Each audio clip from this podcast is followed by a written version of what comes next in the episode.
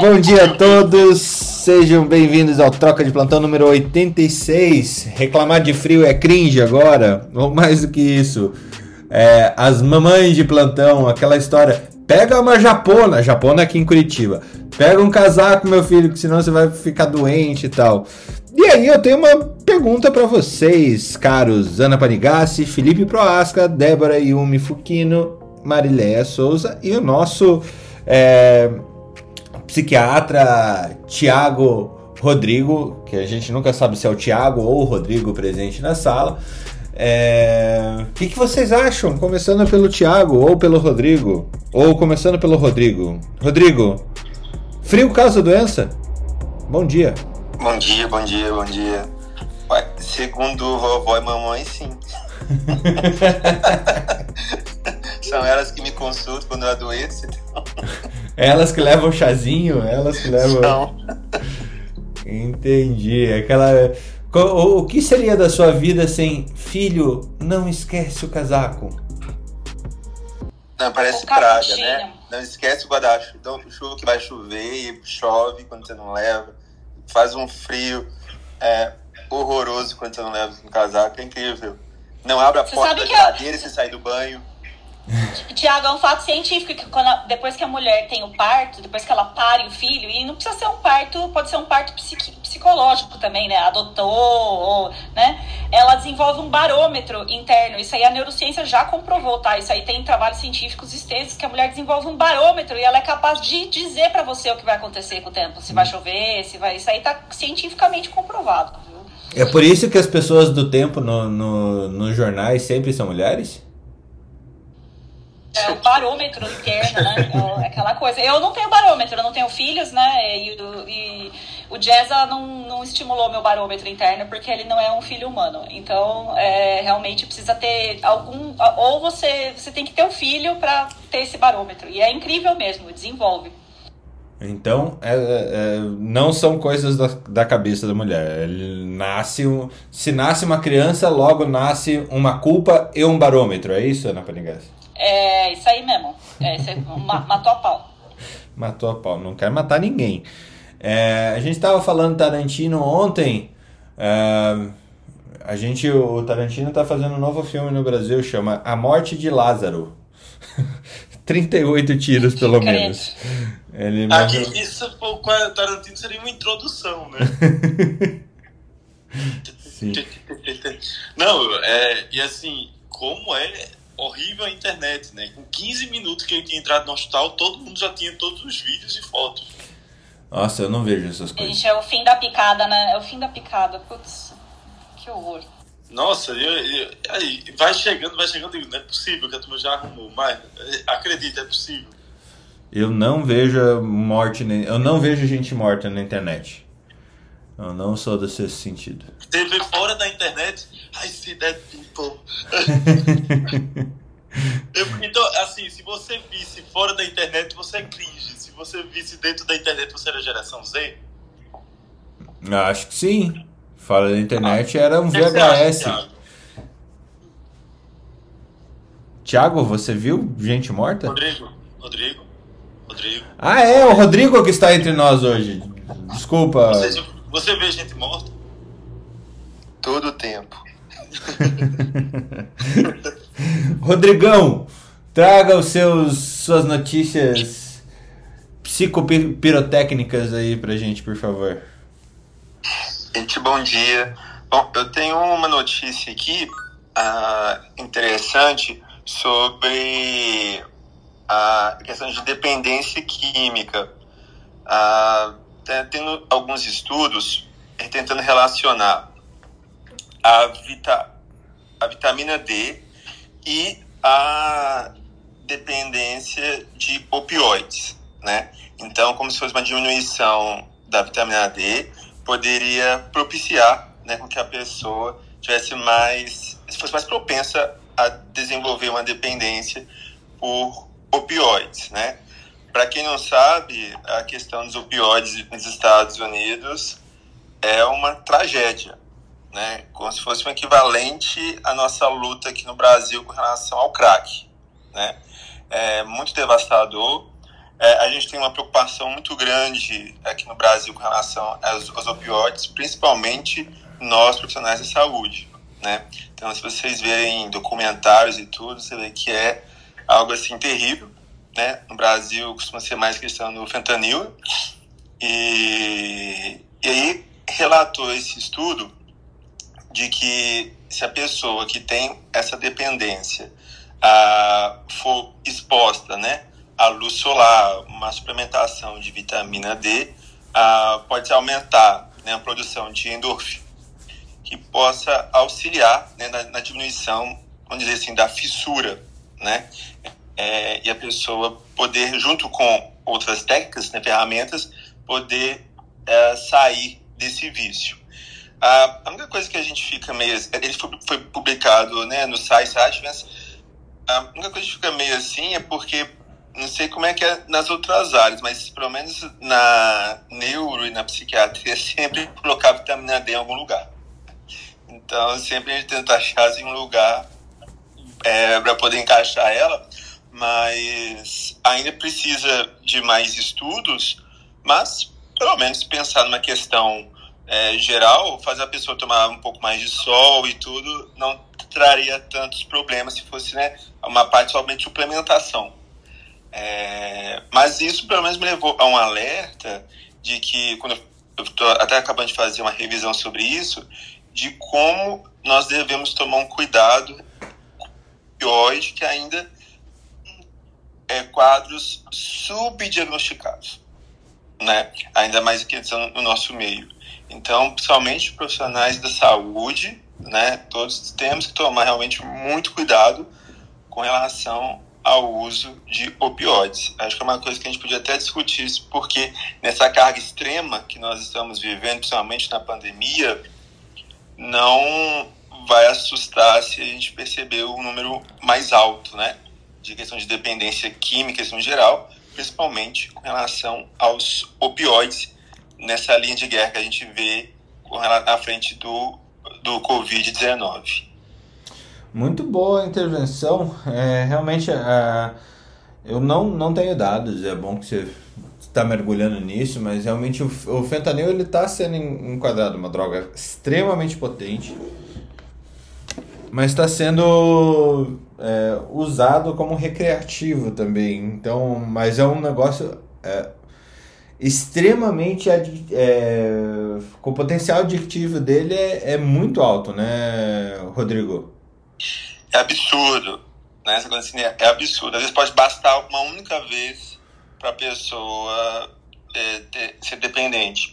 Mas o que me levou uma, uma reflexão também, Fernando, depois você pode jogar assim na roda, é que falou assim, enquanto nos Estados Unidos vivem essa epidemia deles e a gente não temos por enquanto, é porque talvez, talvez no Brasil tenha que ser, ser repensado a analgesia dos pacientes, porque também pode ficar aquém do que é feito nos outros países. É, eu. Deixa eu contar um caso próprio. É, eu fui para a Austrália, né, em 2017.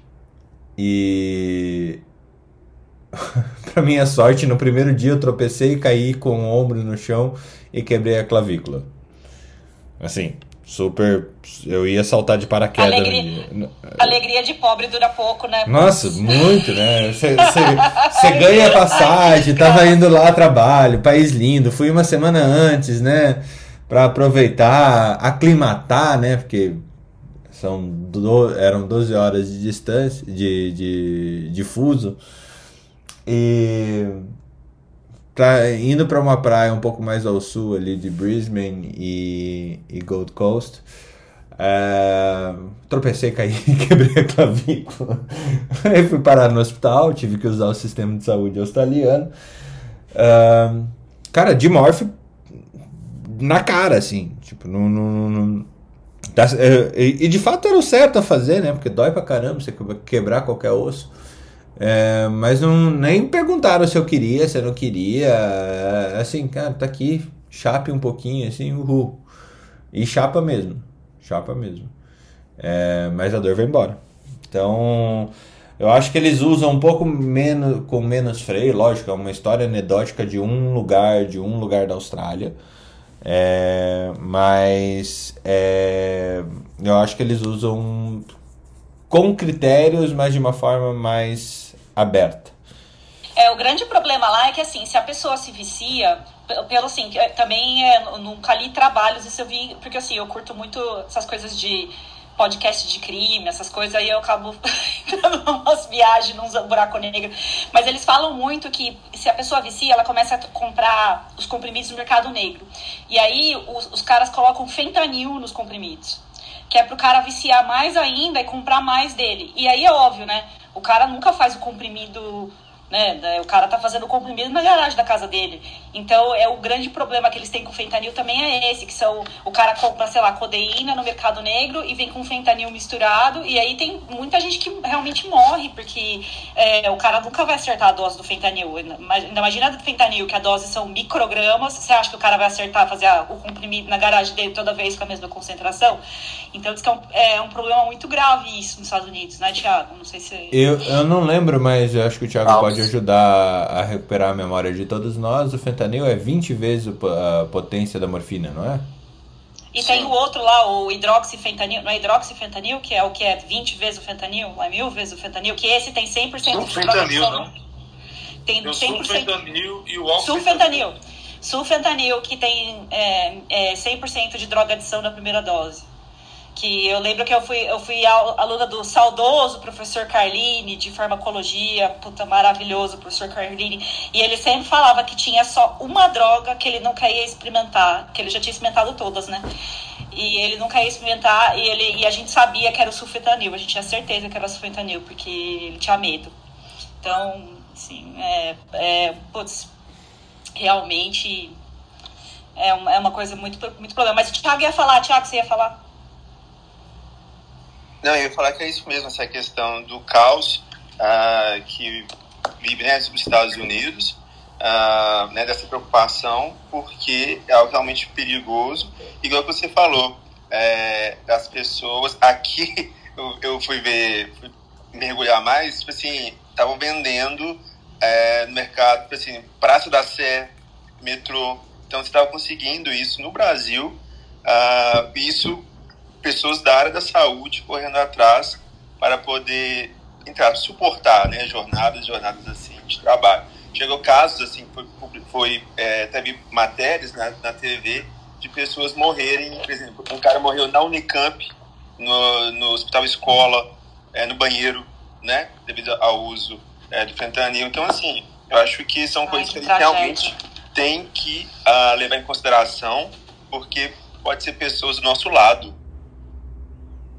Tira a solidão dessa pessoa, gente. A gente tem que ajudar, sabe? Imagina para a pessoa fazer isso, a solidão e a dor, né? A gente tem que tem que realmente ser ter Mas, muita compaixão e é, Ana, às vezes, às vezes assim, é, isso é, é essas histórias e essa tradição é comum é, entre nós médicos, né? Ouvir essas questões, uhum. principalmente vindo da anestesiologia por causa do acesso, né? É, e o, o, que o que já vimos é sim há um, um processo de adição é, mas não necessariamente em caso de morte foi uma tentativa de suicídio. É, às vezes foi a, eu acho que o Thiago até pode falar melhor sobre isso como que acontece essas é, mortes por overdose em injetáveis. Assim, é, eu não sei se você tem algum parâmetro para falar a verdade. É, há é sempre uma, uma coisa assim, ah, ele se perdeu na dose, ou coisa, ou é suicídio, ou é visto como suicídio, Thiago? Verdade, Fê. Muito boa. Quando foi, é, quando coloca esses profissionais, né, é, quando fala assim, overdose, a gente não tem claramente para falar que é a questão do suicídio, né? Porque muitos podem literalmente errar na dose, né? Então, essas pessoas, né, esses profissionais que eu vi, né, reportagens e tudo, familiares assim falando, não pareciam pessoas uh, solitárias, tipo de laço social.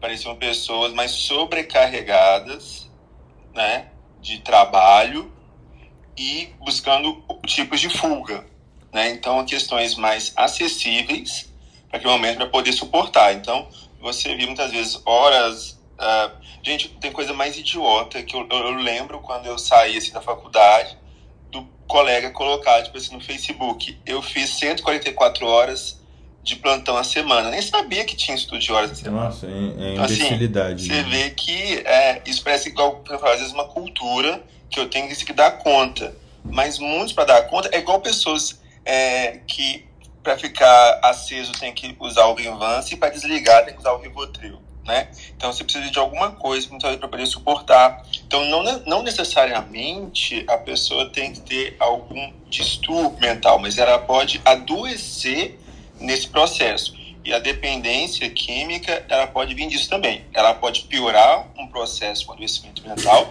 como também pode desencadear um adoecimento próprio, né? Que sugere muitos casos de profissionais da área da saúde. Gente, eu tô com problema para eu tô com problema para subir as pessoas aqui. Se vocês conseguirem subir, é o Jean que tá pedindo e antes a a menina. Subiu. Eu também não tô conseguindo subir as pessoas. Ai, meu Deus. A Natália eu não consegui subir também. O... Deixa eu ver se eu consigo. Quem é que é para subir? É, Já tá com a mãozinha levantada. A Natália, a Natália pediu e o Jean tá com a mãozinha levantada, não tô conseguindo subir. Mas é, é bem interessante isso. Eu acho que o, Jean deve ter um, uma. Até. Isso também acontece entre médicos veterinários, porque também tem acesso a drogas. É, nível é, altíssimo de suicídio entre veterinários, porque meu irmão é veterinário, meus primos são veterinários, eles, os amigos, né, obviamente também são, e a gente escuta muita história e é muito triste, né, porque é. eles são, têm uma pressão absurda em cima desse profissional. Imagine se, pandemia, é um negócio... Ana, imagine Oi? se a gente sofre com a anatomia humana, imagine os caras sofrendo com a anatomia é, não, de cachorros, a, de pandemia foi de muito peixes. difícil para eles. A pandemia foi super difícil para eles, gente. Então, assim, eu acho que é, a gente é, vamos convidar uns veterinários aí para vir um dia também conversar com a gente.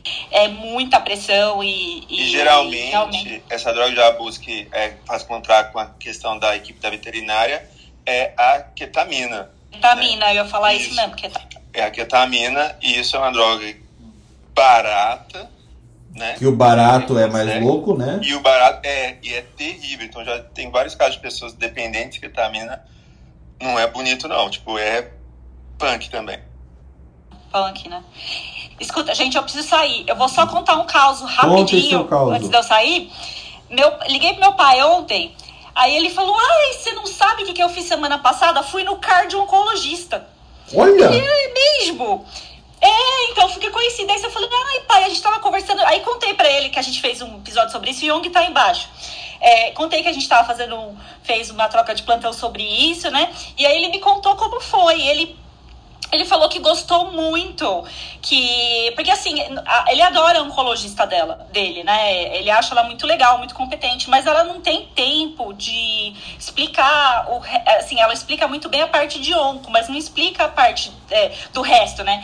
E ele tava se sentindo meio não largado, mas ele tava se sentindo meio perdido em relação à parte de das carótidas dele, do coração. E aí ele foi na cardio-onco, ele falou foi muito legal, que ela que ela explicou para ele como as, as, as, drogas cardiotóxicas funcionam, porque ele tá fazendo, vai fazer uma quimioterapia cardiotóxica, pediu vários exames, explicou para ele que ele tem que fazer agora, repetir em três meses, e ele achou a experiência super interessante, assim, ele falou, olha, eu achei que ela deu uma atenção diferente, assim, foi um, tem uma visão diferente do paciente oncológico, assim.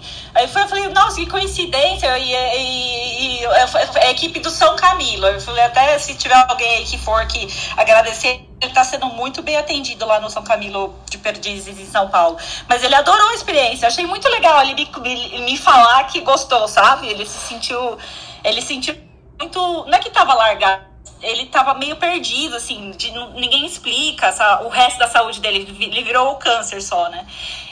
E ela explicou muito bem e, e ele gostou porque ele é, tá, ele, é, o paciente com, que tem tratamento, que tem prognóstico, ele quer se sentir todo cuidado, né? E não só o câncer, né? E ele, puta, foi. Ele achou muito legal e eu. Nossa, foi muita coincidência, né? Que, que foi na mesma semana. Anyways, é, eu achei, achei bacana. Eu falei, eu vou contar pro, pro, pro Jung, pro, pro Newton pra, pra guardar isso. Só que ele, ele tá vendo a parte de cardiotoxicidade, não de arritmias, porque tá indo tudo bem por enquanto com ele. Então, só pra contar o caos. Gente, eu vou ter que sair, porque aqui já é hora de trabalhar, né? Aqui já são 11 horas da manhã, eu, então... eu, eu achei que trabalhar. você ia falar, aqui já é hora de abrir a primeira Guinness. É, aqui já estamos abrindo a primeira Guinness. Tchau, gente. Até mais. Até, bom dia. É, Felipe tá no telefone. Débora, vou pra- passar para ti. Já tem um- uma provocação. É, quem seria o, o médico apto a especializar-se em toxicologia clínica? Nossa, aí você me cutucou de É. é. Maurício, Rodrigo e, e tudo mais, né? Então, eu acho que. Nossa, que complicado, né? Ou se quiser É, atender, se você quiser ir para nossa pergunta inicial, o frio causa doença, escolhe uma delas para responder. Não, assim, é que eu acho que o, psiquiatra tá mais do que apto, né? E daí eu tô pensando numa especialidade que exige o uso extremo de medicação. Então também seria o oncologista, né? Mas. E o médico do trabalho? interesse. Ah, tem tanta coisa pra gente fazer, tô brincando. Eu acho interessante, assim, existe esse rastreio, né, de, de toxicologia, né, de, de rastreio, principalmente na, na medicina aeroespacial, né, porque já existe toda uma lei consolidada para rastreio de pilotos, né, por causa de risco alto e heterolesivo. Então, não sei se eu posso deixar na, na caixinha apenas do médico do trabalho, não. Talvez o médico aeroespecial também tenha aí o seu, seu viés importante. Penso no psiquiatra porque toda vez que eu estou fazendo gestão de dependência química, eu nunca faço sozinho. Eu sempre chamo meu marido, o Tiago, o Maurício, que são psiquiatras, né? Então eu acho que, que eles fazem isso com tanta excelência, eles têm tanto entendimento nisso e no sinergismo de medicação. Eu, eu fico tão. Eu confio tanto no meu marido quando ele fala de, de interação medicamentosa, meia-vida. Eu acho que eles têm essa excelência aí, viu? Gente, eu tenho que sair. Desculpa. se eu- Obrigado. Agora que eu joguei, joguei a fogueira, você já respondeu, Thiago. Quer comentar? Débora, excelente dia para você. Todo mundo quer sair da sala hoje. É, não, tá tão fáceis as perguntas, assim. Além da psiquiatria, quem mais poderia entrar na toxicologia clínica das especialidades médicas, para o seu ver? E o Alex também quer colaboração para isso, Ana, Marileia. Ah, eu sei que aqui em Belo Horizonte nós temos no Hospital João 23, que é uma referência assim, no estado, equipe literalmente né, de toxicologia de clínicos, né? Então tem, tem como se fosse um fellow em toxicologia. Também é, uma, é, é interessante, né, como temos essas equipes, principalmente pessoas né, que vêm com, com intoxicações e tudo. Mas eu acredito que às vezes o próprio anestésio né? Uma pessoa, já que ele trabalha muito com relação a isso, né? A clínica da dor, as próprias medicações, né? Da questões cirúrgicas e tudo, também poderia entrar. Ah, aqui também, como a Débora falou, a questão do oncologista, acho que a galera do cuidado paliativo, né? Também assim, entrar seria isso assim no início. Muito bom. Alex, eu tô perguntando porque essa, essa dúvida surgiu do povo da medicina do trabalho, que tá rolando nos Paranauê aí a respeito do tema. Se você quiser explicar um pouquinho também.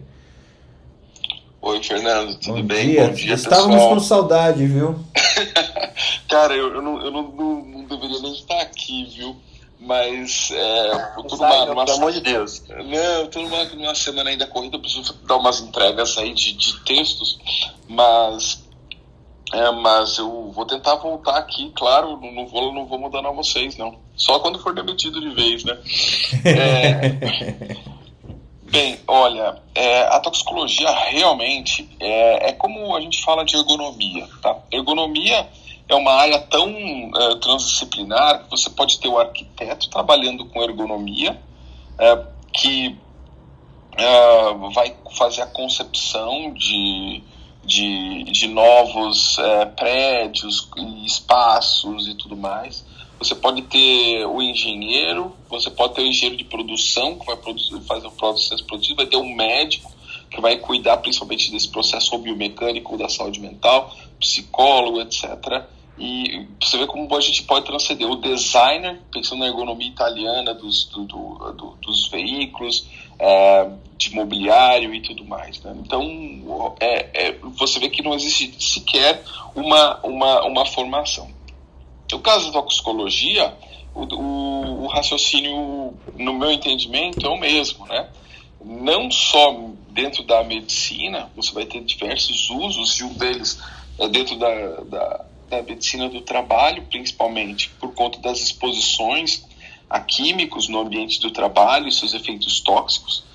E diga-se de passagem que no nosso contexto isso é muito mais complexo, né? porque não é só a forma de, de oral né?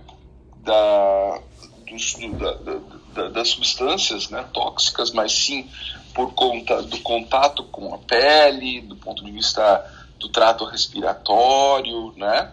E isso é um ponto extremamente importante. Então, a gente, na medicina do trabalho, já é algo que é até comum, né? Da, das pessoas é, seguirem ou se especializarem nesse tema, né? Então, esse é o ponto. Então, tem a medicina do trabalho, tem a anestésio. Eu acho que tudo tem a ver com, com a forma como você vai lidar lá para frente. Ele vai, eu acho que é uma especialidade, acho não, é uma especialidade que tem muitos usos e dependendo de como para como você vai desenvolver ela, faz sentido você utilizar. E acredito que é um tipo de conhecimento que que transcende da medicina, tá? Na minha opinião, eu acho que o pessoal que trabalha com farmacologia, é, com farmá, os farmacêuticos, né, bioquímicos, né, é, também, também os biomédicos. Então, eu acredito que é, é uma especialidade interessante, é, um, é, um, é uma área de conhecimento, talvez até é, justamente no sentido de entender os produtos, é, drogas e ser efeitos sobre o corpo. Nesse sentido, eu, eu não restringia nem mesmo a medicina, né? Muito bom. Marilé Ana Jung, posso mudar a página? Aqui. Não, a equipe multiprofissional mandou bem, Alex. Realmente é uma necessidade, porque quando a gente trabalha essa questão de reabilitação, a gente precisa contar com toda a equipe. Então você vê que é uma força-tarefa quando a gente vai precisar nesse processo de, de acolhimento, de reabilitação, de tratamento. Então, realmente precisamos de toda essa equipe mesmo é, treinada né, para poder auxiliar nessa questão, se a gente pensar na né, dependência química como um todo. Muito bom. Mariléia? Bem desafiador, não, bem desafiador esse hum. tema. Agora, voltando, Fernanda, ao tema se o frio causa doença. Mariléia, você, você que é mãe, já, não, eu já mandei, um... bota uma roupa. já mandou, bota uma roupa. Agora, se a gente pensar que o frio mata, né? Quantas pessoas são encontradas mortas pelo frio nas, nas cidades, moradores de rua, né? Esses vulneráveis. Então faz sentido e eu não abro mão de dizer, levou o casaco, não abro mão. Agora aqui em Salvador é diferente. Aqui não é levou o casaco. Aqui em Salvador a gente fala, tirou a camisa, botou um short. é diferente. Ó, em relação, eu também eu acho que hoje a turma combinou aqui, Fernando, de ter que sair, mas de fato eu tenho que sair mais cedo, você sabe Sim. tão bem por quê.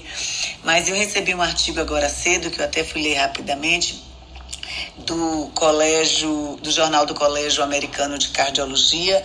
É um, é um, é um preview, um lançamento agora de julho, e bem interessante, e ele, e ele fala o seguinte só a introdução dele eu achei super legal para que a turma jovem, é, é, a gente também, obviamente, mas a turma jovem é, é, não fuja a, a, a, capacidade, a perspectiva de inovação, de criação. Então ele fala assim: enquanto trabalhava como técnico de esfoliação em um hospital em Cincinnati, o Dr. Thomas Fogart propôs sua famosa ideia de um catéter balão para embolectomia vascular ao cirurgião responsável que estava trabalhando. E aí a resposta do cirurgião foi: apenas alguém tão desinformado e inexperiente ousaria fazer tal coisa. então, o Dr. Fogart tornou-se o fundador e diretor do Fogart Innovation Institute na Califórnia. Atualmente ele detém mais de 190 patentes foi cofundador de mais de 30 empresas de tecnologia médica e continua sendo uma das figuras mais notáveis na história da inovação em tecnologia médica. Então, ele coloca que uma vantagem importante é que os inovadores, no início da carreira, o que ele quer estimular é esse início de carreira com essa mentalidade disruptiva e inovadora. Eles têm a capacidade de desafiar a sabedoria convencional, mantida por médicos mais experientes, e gerar ideias disruptivas. Nunca houve maiores oportunidades de inovação na medicina cardiovascular do que hoje. Mas a maioria dos cardiologistas em treinamento e início de carreira não sabem por onde começar e as etapas para o sucesso. Então esse artigo aqui, ele dá ah, algumas orientações para inventores médicos em início de carreira, em que inclui lições aprendidas por um autor durante o treinamento dedicado, como bolsista de inovação, de dispositivos médicos, como trabalho de inovação. Tá bem legal esse artigo, vou ah, mandar para você. Ele agora de julho. E aí ele fala dos desafios. Será que minha ideia é válida? Por que, que outra pessoa ainda não o produziu? Será que está pronta para ser apresentada ao mundo exterior? Eu perderei meus direitos de discutir essa ideia com outras pessoas? Ah, então tá muito interessante para quem tem hoje no mundo que a gente está aí, turma jovem com milhões de ideias. E aí ele colocou qual é o tempo necessário para desenvolver um projeto de tecnologia médica. Então ele fala em torno de 3 a 7 anos. E aí ele bota alguns steps é, é, é, como esteja pronto para tomar decisão, os passos essenciais, com a propriedade intelectual, o regulatório, como vai ser o financiamento, o reembolso. Tá muito interessante esse artigo. E aí eu vou passar para vocês que vale a pena compartilhar com a turma jovem, tá, Fernando? Muito bom. Quero é ver se eu trago ele para a Academia Médica, traduzido ou seccionado em várias partes isso, aí. Isso, pra, traz pra ele, mas eu como eu recebi agora cedo de um, de um médico que eu gosto muito e ele passou para mim e aí eu quando eu vi o tema eu achei super interessante porque eu gosto muito dessa área de inovação e as pessoas precisam é, é, é, é serem estimuladas até mesmo uma matéria na universidade fazendo parte do currículo alguma coisa no setor de inovação para que estimule essa turma jovem mesmo a pensar e não receber a resposta desse cirurgião e dizer somente uma pessoa sem experiência como você e tão desinformado vai pensar em fazer o catéter de Fogart, né? Mas é isso aí, vou mandar para vocês então. Para quem não conhece o catéter de Fogart, ele realmente é um, é um catéter que você põe é, principalmente em regiões trombolizadas, né? Então, trombose, principalmente de membro inferior, é bastante comum. Você põe esse catéter, você passa o trombo, passa a rolha de sangue, enche um balãozinho que tem na ponta e puxa. Daí você pesca essa rolha e o, o, sangue volta a circular naquela perna. Se não se você não fizer isso aquela aquele aquela árvore é, irrigada ali pela, pela aquela artéria vai deixar de receber sangue e aquele tecido pode morrer e você perder a perna no fim do dia. Então é, é. é realmente revolucionário o negócio. É, é a diferença entre continuar andando e ou ter que serrar a perna, a perna fora. Exatamente muito bom, Marilene. Muito bom. É, obrigado e excelente dia. Leva um casaco, tá? É. tá bom. Ana Carolina Carvalho, como é que é você com os teus é, menores aí? Pega um casaco que vai, vai esfriar aqui em São Paulo, mais ou menos assim? E responda para mim como, infe como infectologista, cientista que foi para o Karolinska Institute, é, frio causa doença? o frio causa muitas doenças. Nossa, e, é, gente, é só ver como é que fica o hospital. Quando eu trabalhava no hospital municipal aqui, fi, chegava julho, as, a, os corredores ficavam lotados de maca. Era uma coisa absurda quando o lugar é muito frio, né? As doenças respiratórias e cardiovasculares, porque o frio aumenta a vasoconstricção periférica. Eu queria até que meu marido falasse, mas ele não quis falar, não. É, o frio aumentar a vasoconstricção periférica aumenta o número de infartos, né? Paciente coronariopata. Então, o frio causa doença assim. E eu vivo agasalhando meus filhos, eles acham que eu sou exagerada. Para, mãe, não tá esse frio todo, quer tirar casaco, mas eu vou enfiando casaco. é mais ou menos do o, o Daniel San, né? Tira casaco, põe casaco. Daniel San não, é o, a atualização lá do Karate Kid. Tira casaco, põe casaco. Tira casaco, põe casaco. Parker ou o Daniel Sam? Não, é, é o filho do Will Smith. É do filme do filho É do Will André Smith. Parker. André É. Parker. André Parker, isso aí. Tira Nossa, casaco, põe casaco. estão vendo, mas eu não consegui assistir todo. Eles ficam, mãe, é tão legal esse filme. Eu, eu não consegui assistir. E agora tem o Cobra Kai.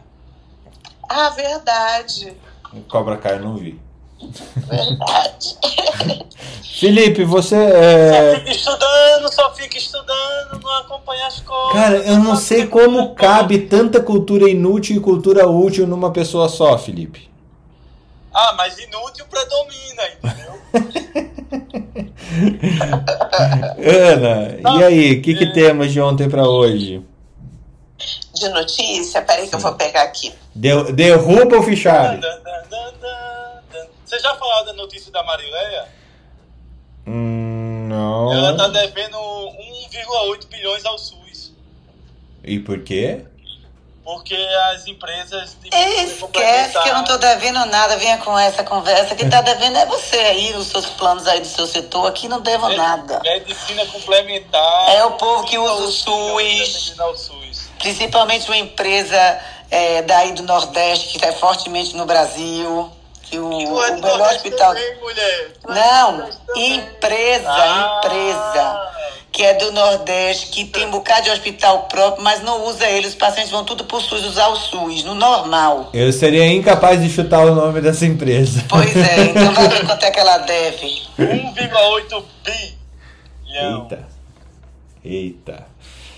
Bom, é, é, sobre Agora, dívida dos Felipe, a outros. desculpa do governo vai dizer que não comprou vacina cedo porque não tinha esse dinheiro que não pagaram pra ele. Você vai ver. É, eram 55 milhões de doses da superfaturada. Ô, ô, Ana, vamos, em vez de, de, de dar uma de, de. Eu ia falar o nome de outra empresa, de. Mas de Serasa aqui, segue com as tuas notícias. Ó, pode falar? Pode. Pode. Então, O, Fili- o. Felipe planta a discórdia, impressionante. Eu, eu só tô falando a notícia. Ah, Como bom escorpião, é, É, não, mas é assim, se falando esperar. sério, mas falando sério, até para concluir esse assunto, é isso de você utilizar o SUS e fazer a saúde suplementar, fazer a, a, o, o pagamento para o governo, isso não é novo, isso é muito antigo. Forma de cobrança. Agora, tem muita gente que não faz o repasse.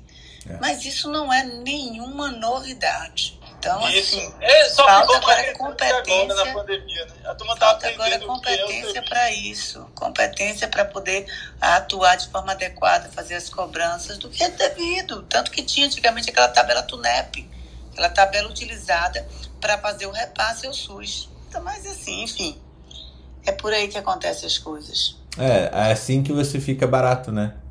Uma, da- é. uma das maneiras de você ganhar a concorrência sendo mais barato é fazendo Claro. isso. Você não cumpre suas obrigações e, como eu falei, usa toda a rede do SUS e não usa a sua rede, aí fica fácil, e aí não faz o repasse. Aí é diferente, né? Yeah. Enfim.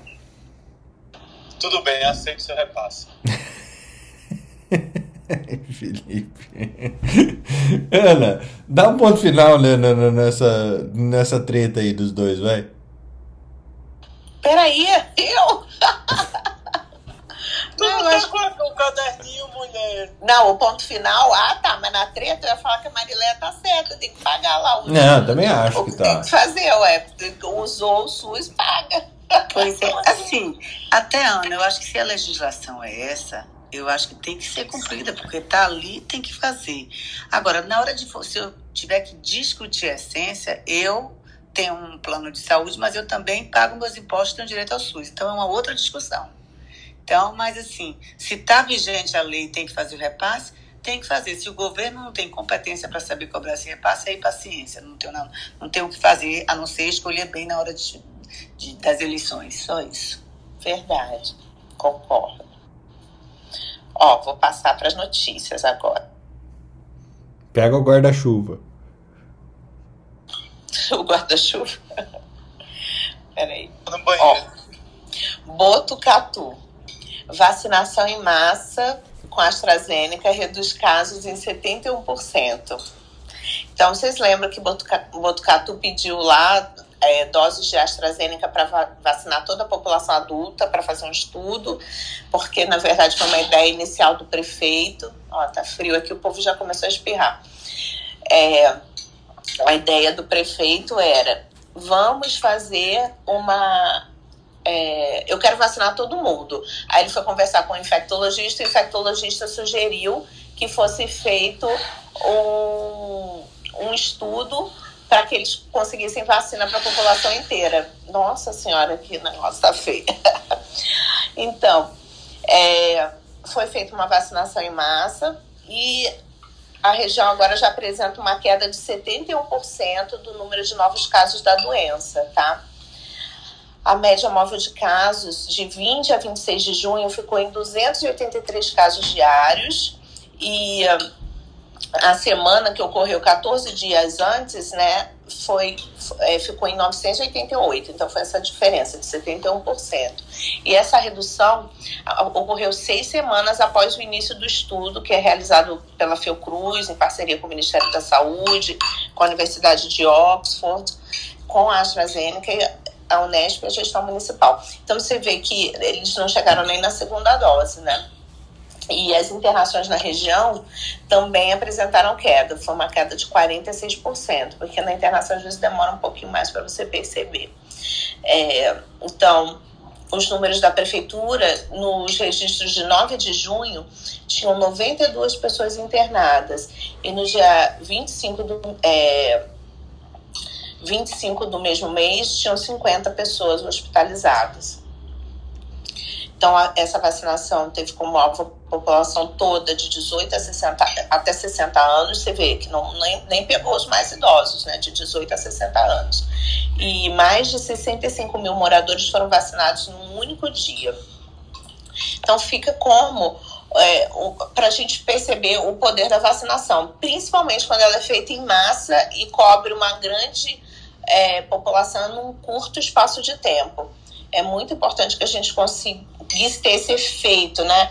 Um efeito grande é, de vacinar uma grande parte da população junta.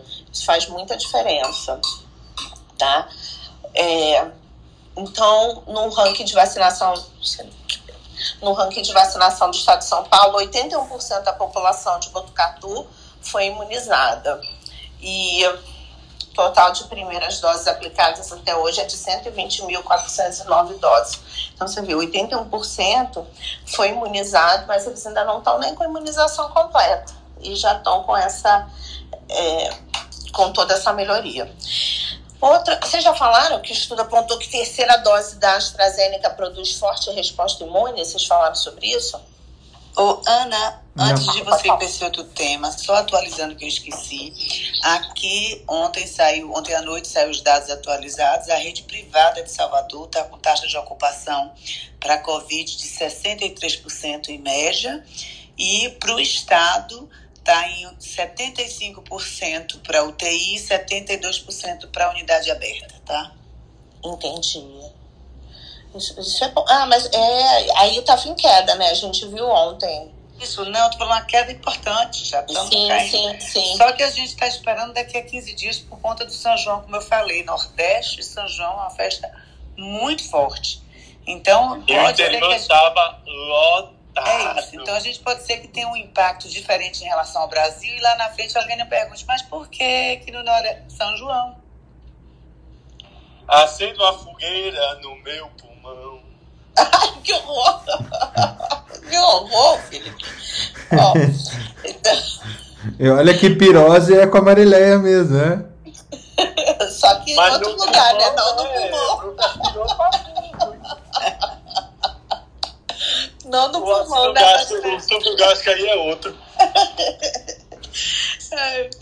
Ó, então, o estudo apontou que a terceira dose da AstraZeneca produz forte resposta imune. Olha isso. Deixa, deixa, eu, deixa só comentar. A gente comentou que três doses de vacina eram em qual troca de plantão, hein? É... Ah, sei lá. Ah, tem, Acho que dois. Deixa eu ver. Ah, que droga! Tem uns três meses que a gente disse que isso ia acontecer. droga! É feita a história do estudo da Coronavac agora, que deu certo em criança. Sério, vírus morto deu certo em criança. Oh. Ó, não fala dessa notícia que eu ainda vou falar. Ó, então, a Universidade de Oxford é, publicou que, junto com a AstraZeneca, que o uso da, da vacina da AstraZeneca produz uma forte resposta imune. Aliás, vocês viram que eu mandei lá depois ontem, da, da- que a, a pesquisadora chefe lá do, da vacina da AstraZeneca foi em Wimbledon e todo o estádio inteiro bateu palma para ela, ovacionou ela em pé um tempão lá. Ela não sabia nem onde colocava o rosto. Eu chorei foi com esse vídeo, gente. Eu, Eu chorei. Eu literalmente chorei com, com o estádio inteiro aplaudindo a mulher que, que liderou a pesquisa da, da vacina. Eu também chorei, acho que todo mundo arrepiou. e foi, foi bem bonito mesmo. Terem esse, esse, esse reconhecimento, né? Quantas vidas no mundo já foram salvas com o trabalho que ela fez? Imagina você ter um trabalho que salva a vida de milhões de pessoas. É muito bonito mesmo. E então, é, eles fizeram esse estudo mostrando que tem essa forte resposta imune, mas eles acrescentaram que ainda não existem evidências de que essa dose de reforço vai ser necessária. Especialmente porque a gente ainda tem falta de vacinas e na maior parte dos países, né? Então, isso é possível no Reino Unido, nos Estados Unidos, mas a maior parte não está nessa. Ah, vamos para a terceira dose. Então, como a gente ainda não sabe nem se vai ser necessário, vamos guardar para aqueles que ainda não tomaram nem a primeira. Mas é interessante a gente entender que uma terceira dose aumenta tanto as respostas é, imunes humorais, né, a resposta imune humoral, que é, de, é aquela de produção de anticorpos, quanto a resposta imune celular, que é aquela relacionada às células T que vão é, agir diretamente contra o vírus. Então, é, se você também adiar a aplicação da segunda dose para até 45 dias após a aplicação da primeira dose, isso também aumenta a resposta imune. Então, você tem uma, é, duas ações: ampliar o intervalo e é, fazer uma terceira dose. São duas ações que podem aumentar a resposta imune, tá? Aí, agora tem uma questão que foi colocada, que eu achei é, importante falar. Ele já tinha, ah, já tinha ampliado para 12 semanas, em vez de 4 semanas, mas o que é importante é, existem preocupações, esse estudo ajuda a amenizar, mas existem preocupações com as vacinas baseadas em vetores virais, como as da AstraZeneca e da Johnson Johnson. Por quê? Porque elas poderiam perder a sua, a sua eficácia se tiverem que ser aplicadas anualmente, porque o organismo poderia produzir uma resposta imune contra os vetores virais e eles carregam as informações genéticas da vacina. Então, se a gente começar a dar muitas doses dessas vacinas, existe, isso ainda não é confirmado, mas é hipotetizado que se você começar a ter uma resposta imune contra esses vírus potente, uma resposta imune potente, eles, elas não vão funcionar mais. Tá? Então, essa é a preocupação. Nessa, nessa terceira dose funcionou, mas uma preocupação que fica com relação a essas vacinas de vetor viral. Deixa eu acrescentar que saiu na Lanceta, na Aham. Lancet. É. é... minha, minha notícia. Eu tô te roubando? Não, fala você então, vai. Não, não, brincadeira. Eu só ia complementar justamente sobre essa matéria, sobre essa matéria no dia 23 agora, é esse, né, Fernando? Esse, esse mesmo. Sobre a efetividade da primeira dose, tanto da AstraZeneca quanto da, da Oxford, né? Ela mostrou a efetividade da, dessa vacina de 4 a 7 semanas. Então, esse espaçamento da vacina que permitiu aí um, tanto no desenvolvimento da imunidade, tanto da possibilidade de imunizar o maior número de pessoas possíveis, né? Durante esse período. Por isso que esses 45 dias é uma métrica fiel, justamente porque é, existe uma progressão, no mínimo quatro semanas, e, o, e, o, e, o, e, o, e aí a condição melhor, 49 dias, né? Seriam sete, ao término de sete semanas. Então, eles vêm usando essa métrica, e é uma métrica boa dos 45 dias, justamente pela efetividade das vacinas. Então, a matéria aí do lance do dia 23, né? Mas não era esse, é do dia de ontem. É Ah, matéria então tá, então matéria da Lanceta de ontem. Então, então tô atrasado, tô Tá, atrasado. tá. então, Fernando. Não, é o estudo chamado. Chegou de férias hoje, já tá fazendo isso. Pois é, né? Estudo chamado Combivax, que a gente falou que seria. é, eu acho que a gente deu a ideia para eles, porque é o resultado de fase 2. É, multicêntrico, aberto e randomizado, controlado, é, atestando a imunogenicidade e a reaticidade do booster da Pfizer BioNTech ah, frente aos pacientes que tomaram a primeira dose de AstraZeneca. Então, se você tomar Pfizer pós AstraZeneca, primeira AstraZeneca, segunda Pfizer, você vai ter um, um bom, ah, uma, uma, como que eles co- colocam aqui, uma, uma boa resposta imunogênica.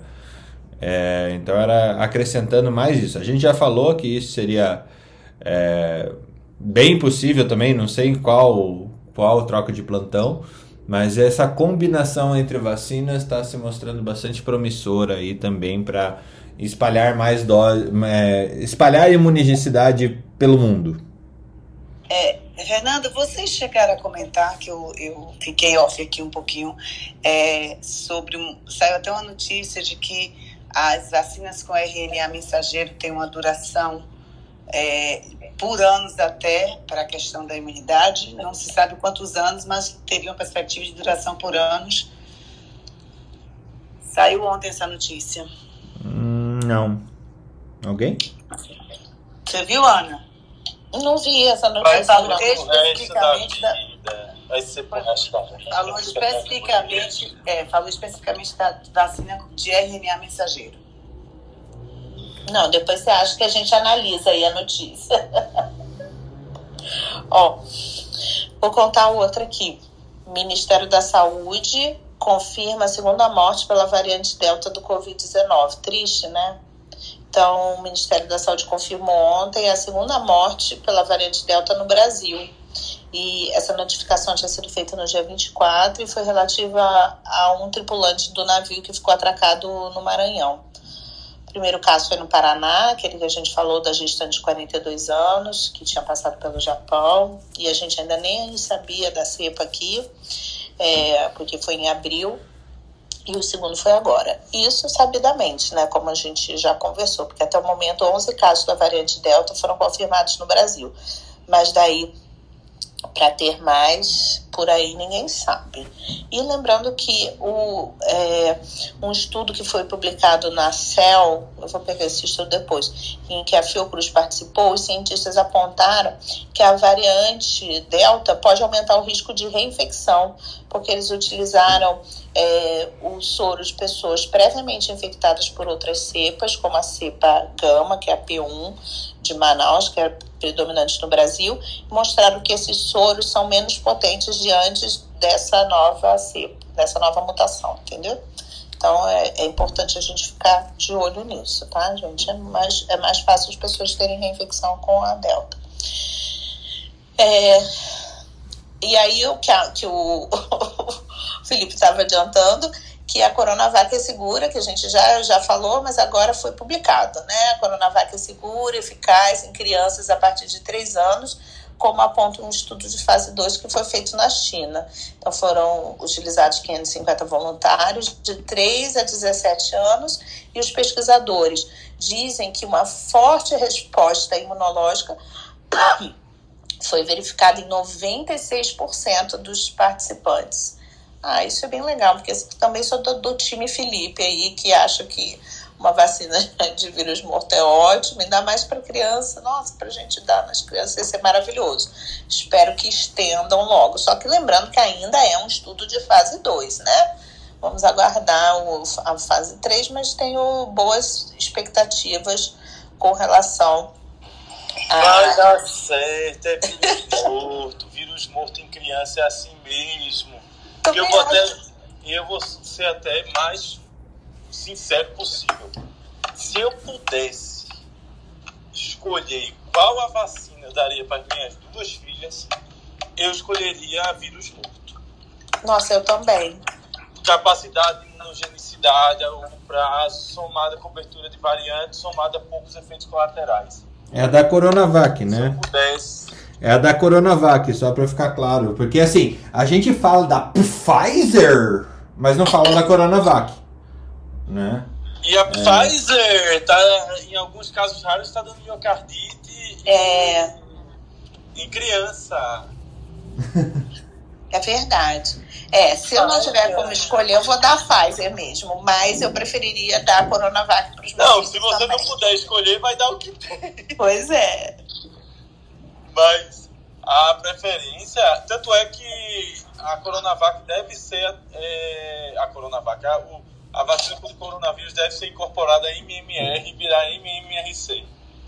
Eu acho assim que a gente está falando aqui é como uma, uma, questão pessoal, que cada um tem a sua opinião, a gente ratificar que a gente tem que dar a vacina que tiver disponível, não é isso, gente? Não, mas eu, eu, só, eu só fui. É, só foi. Eu só trouxe essa. a Pfizer desse jeito, Marilé, porque assim. Uh, para a tá gente realmente colocar no mesmo patamar, porque as duas estão no mesmo patamar, tá? Tanto a Pfizer quanto a Coronavac estão no mesmo patamar. A AstraZeneca está no mesmo patamar. Não é porque uma é, realmente impede infecção é, mais do que a outra, no fim do dia todas elas reduzem drasticamente a quantidade de mortes. É isso que importa. E é isso que importa. Teve uma médica aqui em São José que foi entubada, né? Assim, tinha duas doses de Coronavac. E ficou todo mundo, nossa, meu Deus, mas ela tomou vacina. Ficou uns três dias entubada, já foi entubada e tá bem graças a Deus. Se ela não tomasse a vacina, a gente não sabe qual teria sido a progressão. Ana, mas eu sempre discuto quando alguém vem com esses casos assim, isolados, eu falo, gente, vamos para a estatística, pelo amor de Deus. Eu acho que a gente fica falando tanto em ciência e acaba caindo... Não, mas eu tô falando e, assim, que, na verdade, e, ela ficou bem. É isso. Não, e não só, independente disso, digamos que ela não tenha ficado bem. Claro. Vamos ver como é que tá, inclusive. É, 97% de prevenção de óbito, né? Não é 100%, gente, mas é bem alto se a gente teve uma redução drástica da contaminação que salvou os médicos, os profissionais de saúde, os idosos, com essa redução, foi a Coronavac que teve no início e deu para todo mundo. Então, isso aí tem que se avaliar, ainda mais quem estava na linha de frente com exposição à carga viral, com tudo, né? Sim. Ano passado, né? Ano passado, o hospital era velhinho e profissional da área de saúde. Esse ano é novinho. É verdade. Atleta ou não? Da área de é. saúde. É, e, assim, existe um, um, problema, uma distorção, né? Todo mundo quer ser especialista de tudo, né? E ninguém sabe nada, né? Eu acho que esse é o problema que nós temos hoje. Essa questão de seleção de melhor vacina para isso ou para aquilo, ou para alguma condição específica, é importante para a tomada de decisão do poder público, né? Então, é, como outros países, existe um direcionamento de determinada vacina para o público infantil ou determinada vacina no caso de gestantes, né? no caso de pessoas a, a, acima de 60 anos. Então, é, esse, essa questão de efeito colateral, entre outras questões, é, sobre a vacina, elas são importantes para é, determinar a política pública de vacinação, principalmente quando você tem essa condição de poder fazer o direcionamento. Para o público leigo, né, hoje em dia existe todo esse, esse, esse especialista de coisa nenhuma, né? E onde a gente acaba tendo essa distorção. Eu acho que é importante, é, até o que o Felipe trouxe, que é sensacional, e a Book Amareleia trouxe. Mas no contexto onde nós vamos ter as disponibilidades, é importante ela para essa, essa questão da vacina, não para ser sommelier de vacina, mas sim como uma política pública de saúde, né? De como que eu direciono o perfil de vacina, né? Sim. Você Ah, tira, agora, você tira. E hoje está dando vacinação de Janssen para os vulneráveis, para os moradores de rua. Perfeita a estratégia. É, também Porque achei. como que vai botar achar isso ele de novo? É. Então você está dando dose única hoje aqui em Salvador, 7 mil doses para os moradores de rua. É, Exatamente, Feliz, inteligente. exatamente. Agora, você Ah, pode falar. imagina, você imagina que assim, você entra hoje num grupo de discussão, eu fiz isso no LinkedIn, fiz uma pergunta sobre qual vacina você gostaria de tomar, 12 mil perguntas, aí a- a- na outra semana eu perguntei, qual foi a vacina da gripe que você tomou? Ah, mas já, já tá com umas 200 respostas que eu tô acompanhando, viu, Felipe? Ou é bem. ah, é, ah, Isso aí. É, Eu, eu peguei, eu peguei carona. Eu peguei carona no, no, no Felipe Top Voice do LinkedIn para medicina é, e compartilhei a pergunta dele no meu no meu LinkedIn para você só para ficar acompanhando. Ela está com 322 votos, sendo que 63% não faz ideia de qual vacina tomou. É, e algumas pessoas responderam assim: a que tinha. É, e olha, Fernando, só uma ressalva. LinkedIn, você está atingindo um público diferenciado. Imagine você fazer essa pesquisa para uma população como um todo.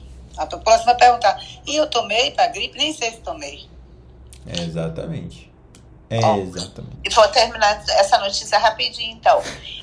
É, então, como a gente já conversou, as re- reações adversas foram ligeiras gente. ou moderadas. Oi? Só para corrigir o Felipe, tá? Eu sei exatamente qual vacina da gripe que tomei, todo ano sei qual é, viu? É porque você trabalha na fábrica de. É que você trabalha na fábrica de vacina, né, É Alex? você, né, Então, filho? Tem todos- que dar o relatório lá, né? É, todos os trabalhadores sabem também, tá bom? Aham. É, É claro tra- que existe um conflito de interesses aí na mensagem. Não, nenhum. É, Você só, não. você só não trabalha pra fábrica de vacina, né? Cara, agora eu entendi porque o Alex estava afastado, ele tá com Covid. Tô não, tô não. Não, gente, quem tossiu fui eu. Ah, ele tá com Covid, ok. Ana, termina, porque senão você vai ter um piripaque. Ó, então, a- como a gente já falou, realmente as reações adversas nas crianças foram ligeiras, é, é leves, né? Leves a moderadas. A mais comum é dor no local da injeção. E uma, um único, uma única reação adversa grave aconteceu, que foi um caso de pneumonia, mas não estava relacionada à vacinação. E além disso, agora, né, a gente lembrando que a Pfizer também está fazendo é, um estudo em crianças e a gente está aguardando os resultados. Ela está realizando o teste, inclusive, em bebês. Então, vamos esperar. É, no dia 12 de junho, eles anunciaram que ampliariam para 4.500 o total de crianças e adolescentes menores de 12 anos que participariam dos testes da vacina que estão ocorrendo nos Estados Unidos, na Finlândia, na Polônia e na Espanha. E é, lembrando que de 12 anos para até 17 já a Pfizer já está liberada, né? Inclusive aqui no Brasil já vai ter, já tem programação de vacinação é, no Rio de Janeiro para criança. Então, essa, é, esse é o final da notícia e essas eram as notícias de hoje. Vocês perceberam que a Ana tá chiando um pouquinho mais? Ela passou o fim de semana no Rio ela voltou chiando mais. Sério? Não, e somado com quadro gripal, né? Aí, aí você chega. Tudo bem? Felipe, Aí tá aquelas TV com sinal é, VHF, né? VHF, né? Que aí ficava aquele chiadinho no final da frase.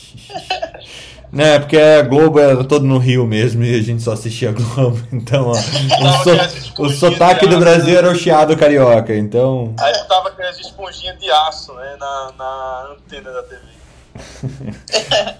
Essa foi antiga, hein? Foi cringe, Felipe. Felipe, seu cringe. Traga suas notícias do Thundercats aí, o, o olho. Cara, vem o olho de Tandera. O olho de Tandera, o que, que você vê? A gente já, já tá constatando mais, mais antecipações que a gente fez aí há quatro meses atrás que estão acontecendo agora. O que, que a gente tem para o futuro aí, o mãe, de, Ah, sim. mãe de nada, Ah. ciência política brasileira? Ah, fala sério, não tem nem graça. Você lê, repete as coisas de 100 anos atrás e acerta 80%. É, se, se a turma lesse um pouquinho, eu, eu tenho uns livros que eu queria dar para cada prefeito, governador e presidente no início da pandemia para dar para dar para ler. Fazer que não foi falta de conhecimento, foi maldade mesmo. Porque as nossas nós vivemos uma, uma hipocrisia monstruosa no Brasil, né? Porque a, o STF deu direito aos governadores e prefeitos de ter as, as decisões, mas o discurso é um e a prática é outra, né? E aí a gente vivencia esse caos no Brasil, que tem sido a, a Covid, com a média móvel de quase 2 mil mortes. Já tem uns quatro meses que a gente está com essa média móvel e tem gente que com 200 casos está fazendo lockdown. É triste, mas é a verdade é que tudo aqui no Brasil é politizado, né? E politizado, não só politizado, como corruptivelmente montado, né? Então, a tragédia se tornou uma tragédia anunciada. E eu queria falar algumas coisas. Ah, tinha essa notícia aí da Marileia, mas tem outras notícias também. Por exemplo, é... cadê, cadê, cadê, cadê, cadê, cadê, cadê? Nossa, eu tinha separado aqui. O Quentin Tarantino, teve uma entrevista com o Quentin Tarantino ontem. É, quando eu vejo o Covid, eu fico lembrando do Quentin Tarantino. Eu imaginei escrevendo sobre o Covid. Né? E ele, ele não queria que o nome dele fosse Quentin Tarantino. Ele, ele disse que teria mudado o nome para nos dias de hoje. Na verdade, ele está meio assim com as gravações de Kill Bill 3, né? Tá chegando aí Kill Bill 3. E eu tô bem empolgado com esse filme.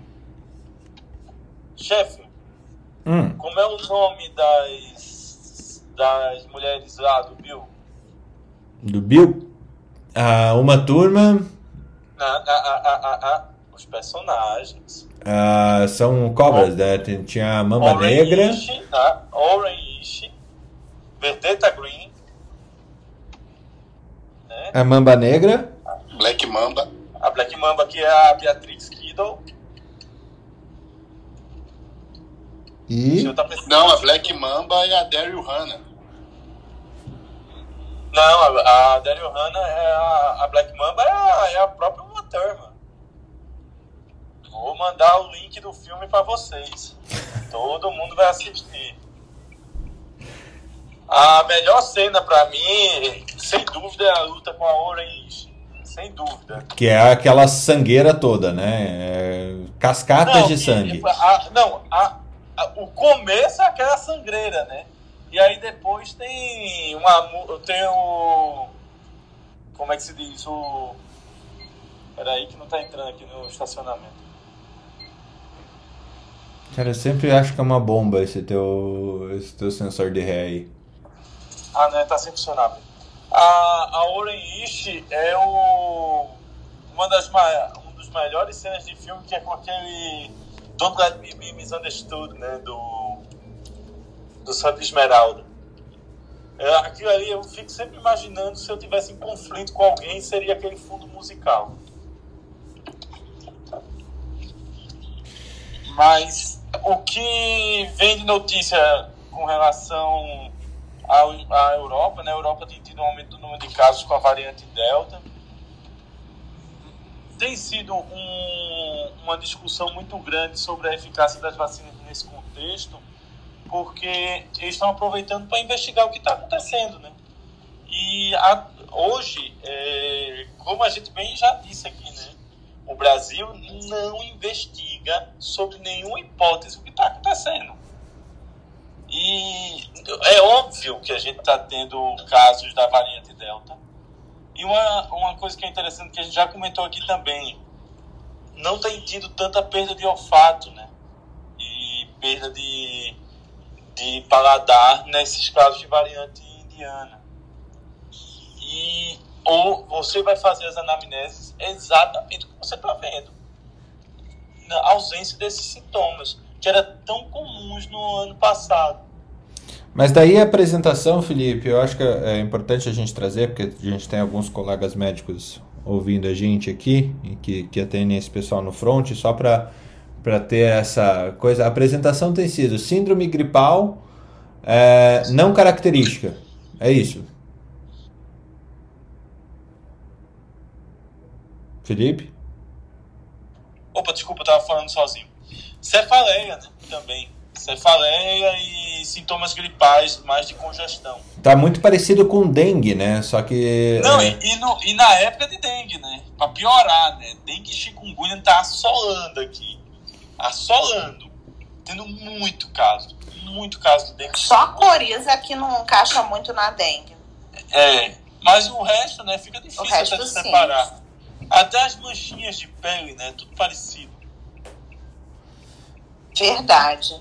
E, Agora, eu. E a dengue também dá muita dor de garganta. Tem gente que acha que não, mas dá, gente. É óbvio, e, né? Pra... E, e chikungunya dá sintomas de AstraZeneca, né? O corpo é demasiado e o cara parece que levou uma pizza. Eu, eu acho que a gente. Viu, Fernando? Eu acredito. Uma muito... pizza significa uma surra. Traduza, Felipe. Uma pizza. eu não, não sabia que pizza era surra. Ah, vocês também, viu? Não, não tem. Não falam três idiomas, dois idiomas, é, é complicado. O sul é meu país. Vamos invadir o sul. Vamos lá. É... Só para fechar, vai diminuir o número de casos por causa da aceleração da vacinação. A gente deve ter um repique agora no Nordeste por causa das festas de, de, de as festas juninas, mas eu acredito realmente eu acredito que os casos vão despencar nesses próximos dois meses. A média móvel vai cair sim. E aí se volta tudo para as crianças, viu? Porque vão ser as únicas que não vão estar vacinadas. O vírus vai mutar e vai para onde ele tem condições de ir. Então ele vai mirar as crianças. Depois... Mas agora vem as férias, né, Felipe? É, eu, eu, até estava falando para vocês que eu não acreditava muito numa uma terceira onda muito forte mesmo, né? Lembra que a gente estava tendo alguma queda? O que eu estava olhando agora, o que eu estava olhando agora, na verdade, existe uma variação muito grande, né? Quando você pega casos por 100 mil, tem cidades que estavam beirando 100 casos e outras que estavam nos 18, 15, 12, né? É, é, claro que quando você pega a média estadual, aí você vê esse cenário tudo, tudo meio vermelho, tudo meio médio mesmo, né? Mas quando você pega cidade por cidade, você vê uma variação é, muito grande. E, é, e aí vai ter, segue os efeitos é, locais, né? E, por exemplo, como a Marileia citou, lá no Nordeste você vai ter uma um, pode ter um, algum efeito causado pelo São João? Pode. No sul, você pode ter um efeito do inverno, até mesmo das pessoas ficarem mais dentro de casa, né? É, agasalhado, acho que a máscara até esquenta o rosto agora, né? Então tem, vai ter um efeito mais, mais disperso, diferente do que a gente viu na época do, do Ano Novo, Natal, Carnaval, onde era, era, era homogêneo chegada das, é, essa chegada do, do inverno. Mas eu acho que depois de agosto, o que você está falando também, Felipe, faz algum sentido, né? De ter. Mas ainda eu não. É, só que eu não acho que. Assim, aí é uma percepção minha. Que, que vai ter uma explosão no caso de criança. O que vai ter, assim, de você, vai ter uma ah. explosão no sentido de multiplicar os casos, né? Mas não que vai ser não que, vai, não, não que a gente vai ver o efeito como a gente vê no, na Mas população adulta. Você o que a gente estava falando multiplica, ontem. Multiplica por 10, multiplica por 10 o que a gente tem na criança, né? ainda assim é muito pouco, né? Alex, mas o, o que a gente estava. Né? O que a gente estava falando ontem é essa expressão na criança frente à diminuição de casos no adulto, ela vai ser mais gritante em termos de notícia. Tá? Porque a gente Sim, não tem tá. mais. É, a gente não vai ter a cortina de fumaça do adulto ficando doente morrendo. Agora a gente vai ter a, a vai é, tira essa cortina da frente e o que a gente vai ver na mídia é morte de criança e morte de gestante. Coisa que a gente não via há, há pouquinho tempo atrás, porque uh, era muito gritante a morte de adultos. Né? Então agora a gritaria, uh, não sem razão, uh, ela vai pender também para o lado é, materno-infantil aí, por, assim dizer. Felipe, segue o, o baile e depois Alex. Não, é isso. Eu, a gente está esperando agora os requintes de crueldade da segunda fase do Covid, né? Da segunda, terceira, quarta, depende do ponto de vista. A gente não sabe nem mais em que fase do Covid nós estamos vivenciando. Agora, eu acho e acredito muito que as coisas tendem a melhorar a partir de agora. Eu acredito muito nisso. Agora, o preço a ser pago foi muito alto. Ah, foi. Muito alto. Ah, e, foi. Vai ser cobrado. Vai ser cobrado. Espero que seja cobrado. Por fim, ontem à noite eu recebi a notícia que a minha irmã passou em medicina. Parabéns! Pois é, eu, foi a primeira impressão assim, eu disse parabéns. Eu, é, então, eu não sei mais o que falar, se é um parabéns, ah, que legal. É, é um não, parabéns. eu fiquei na mesma situação, eu olhei assim, tá, e agora? Bem-vinda, né, ao mundo. É um negócio que ninguém sabe onde vai dar. E vai ser complicado, e divertido, e legal, mas a gente tá sabendo onde tá entrando, né? Por falta de aviso. Já, já cultive a incerteza nela, olha. É, fala, irmã, estude bem os dois primeiros anos. O resto, tenha incerteza. É, não, e, e assim, foi o que a gente. Mas a gente tá bem empolgado. Tem que fazer o que gosta, né? Sim, antes de tudo. Gosta, e tem que viver o sonho. Eu vivo o sonho eu gosto do que eu faço. Eu morro de trabalhar, mas eu gosto. Eu saio de casa todo dia e me divirto. É, de vez em quando vem o mundo e faz umas pandemias para tentar testar minha fé. Mas a minha fé ela foi posta à prova e está andando direitinho. Mas é, é, eu acho que é legal esse assunto, eu acho que é bom, bom a gente trazer é, em outro momento, porque é uma discussão ampla, né? A, a medicina era uma, uma carreira de certezas, você saberia que você teria certezas ao longo da sua do seu desenvolvimento e seria colocado como um profissional diferenciado e tudo mais. Não é hoje, hoje não é assim que a medicina tem que ser vista. A medicina ela continua, continuará sendo uma profissão de distinção, mas não porque dá dinheiro ou coisa parecida. É, ela é uma profissão de distinção justamente pela capacidade uh, de ser ampla, extremamente ampla, e, e, de tanto impacto na vida das pessoas. Medicina é, foi uma carreira de certezas, hoje é uma carreira de possibilidades. Exato. Esse é o grande ponto. A gente tem como fazer muito além do que é feito. Com certeza. A gente sempre subutilizou a nossa capacidade de gerar valor dentro da medicina. Então a gente vai é. ter um desafio, acho que o grande desafio na medicina atual vai, vai ser, ser, criativo. Vai ser ser criativo, vai ser pensar fora da caixinha, vai ser criar tretas, né? com frequência. E nisso, pelo menos em tretas, eu venho é, me intensificando bastante nos últimos tempos. Você fez um MBA, né? MBA em tretas. Na verdade, isso, é, ele é PHD. Né? Treta, treta 2, treta 3, né? Alex, pode. Não, não, se, eu, segue eu, o baile. Eu ia complementar. Tá, eu vou primeiro complementar, eu acho claro. que, que o Felipe Não, segue, segue o baile, o que eu tô dizendo é complemente e já, já, Isso, já engate. Já, já faz, já emenda, tá. É. O, eu achei interessante o que o Felipe trouxe aí da, da irmã dele, porque eu acho que a pergunta que a gente tem que falar é, é por que você escolheu medicina, né, para ver se realmente é é, é, um dom, porque você até você só vai descobrir praticando mesmo, né? Lá você vai descobrir várias, várias formas de trabalhar. Tem muita gente que às vezes não tinha, não gosta muito de contato com pessoas, vai seguir uma carreira de patologia, né? Às vezes radiologia, entre outras aí, e outras pessoas vão para o segmento da cirurgia. Acho que o importante é se a pessoa realmente está feliz com o que ele está fazendo acho que é um motivo de parabenização, né? Porque a gente não pode perder a beleza do, da medicina, Exato. que é a busca pela cura e tudo mais. Agora, se a pessoa foi fazer isso só por dinheiro, meus pêsames, né? Exato. Porque não, não vai se encontrar uh, na carreira médica, né? Não, e eu, até pode eu, ganhar eu... dinheiro, né, Alex? Mas não vai é. se encontrar na carreira. É. eu lembro um fato que quando eu estava em Curitiba, eu vou contar um, um caos. Posso contar um caos aí? Claro. Claro, Eu fazia- se tiver eu treta, eu fazia- então é até eu fa- preferível. É, é, é possível. Eu fazia plantão com, com, com o irmão do Lulu Santos, que era o Marcos Pragana, era um médico herbiatra que trabalhava no. fazia plantão é, comigo. Você vê assim, uma pessoa que teve uma carreira bonita, uma carreira na, na ONU e tudo mais, e de repente estava fazendo plantão de pronto-socorro, né? E eu praticamente sem formado, dois, três anos formado.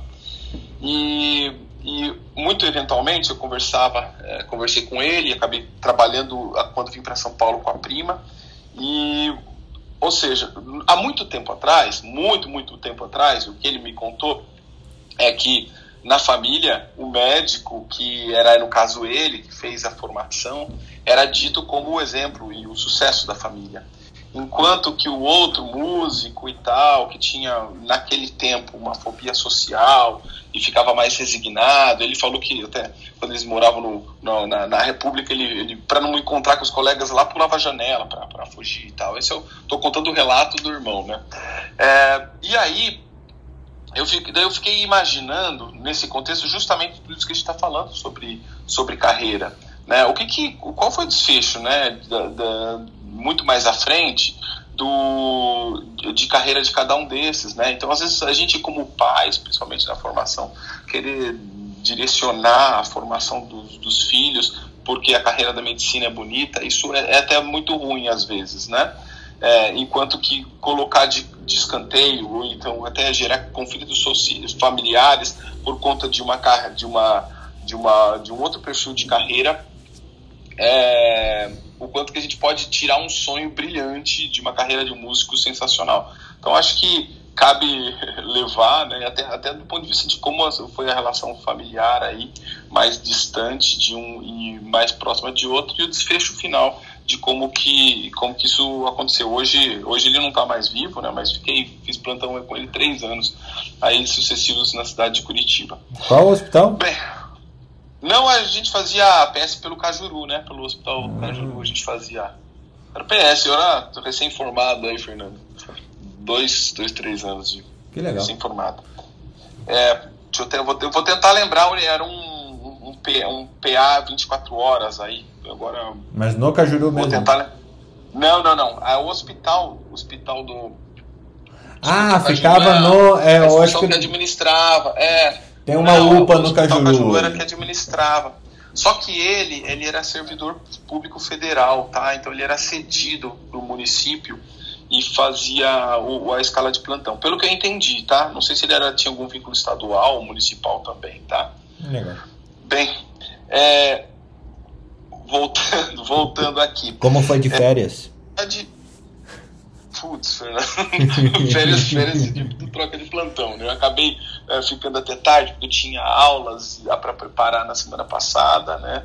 Eh, e aí, agora ainda tem umas missões aí até dia primeiro. Então, se eu fugir de novo bem rapidamente.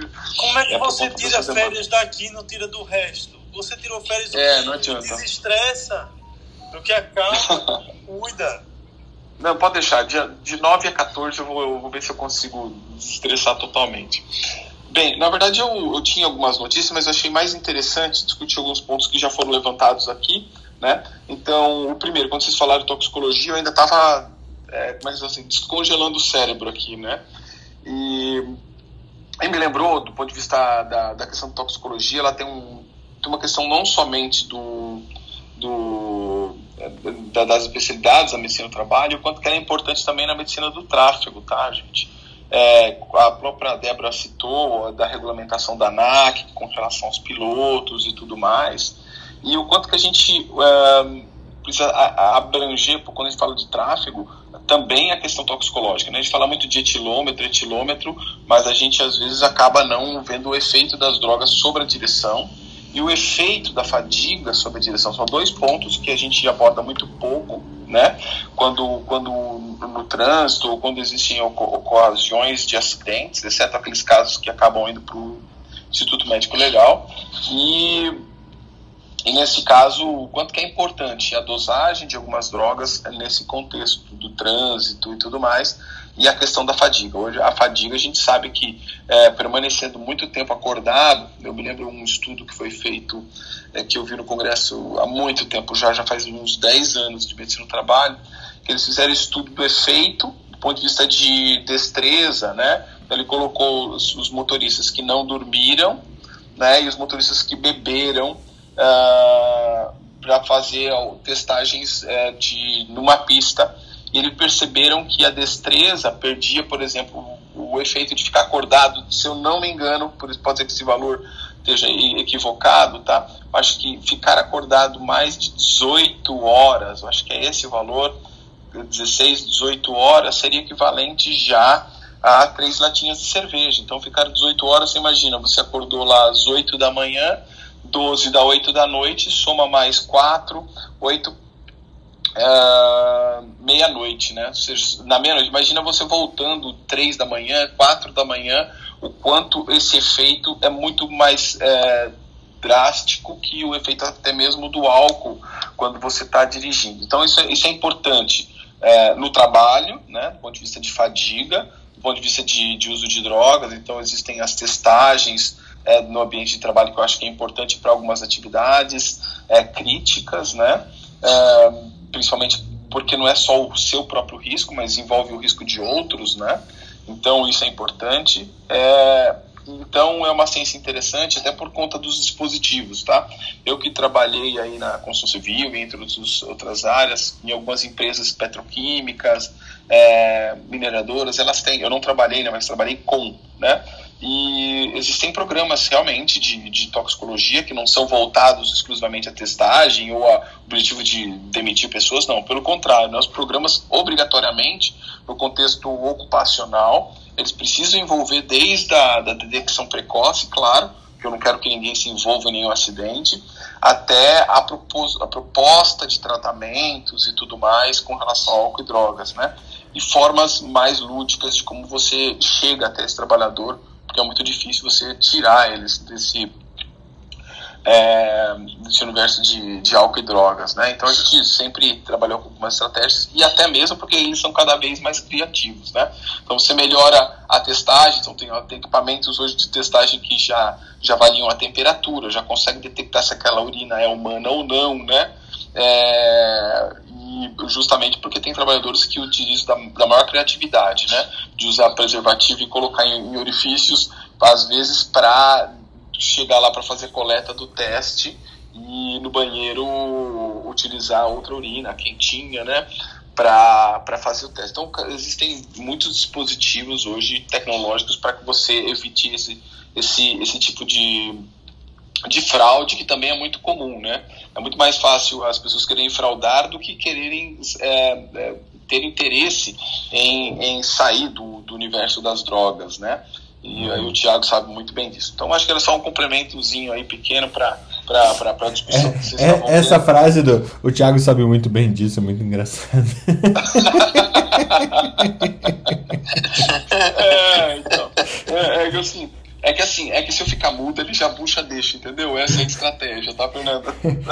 é, e aí, então, assim, do ponto de vista, era complementar. O outro ponto é que, já que vocês estavam comentando sobre o frio, né? É, é, já que vocês estavam comentando sobre o frio, é interessante saber que às vezes a gente fala assim, ah, Brasil, né, país quente, país tropical, né? Trabalhar no frio é algo que é, que seria raro. Não, a gente tem essa questão do trabalho do frio, até mesmo lá na terra do Felipe e da Marileia, né? Porque a gente fala de trabalhar, é, trabalhar, a gente já conversou sobre temperatura, sobre calor aqui por coincidência, e hoje a gente vem trazer frio, a gente tem. É claro que em outros países é mais comum, né? Construção civil, trabalhar num inverno desse, ou você para a obra, né? É, é claro que em certas condições sim, né? Mas ou você não segue, né? Então, é claro tem alguns países que têm umas regulamentações diferentes, né? Você pega nos países nórdicos onde a criança não pode é, ir, ir para a escola quando tem menos 25, é, desculpa, é, menos, é, menos 25 graus Celsius, né? E já aqui no Brasil a gente trabalha como temperatura fria de trabalho, menos 15 a menos 73, né? Ou seja, temperatura bem fria. E você fala assim, mas não tem isso no Brasil. Mas no universo do trabalho, sim, né? A gente tem as câmaras frigoríficas principalmente, né?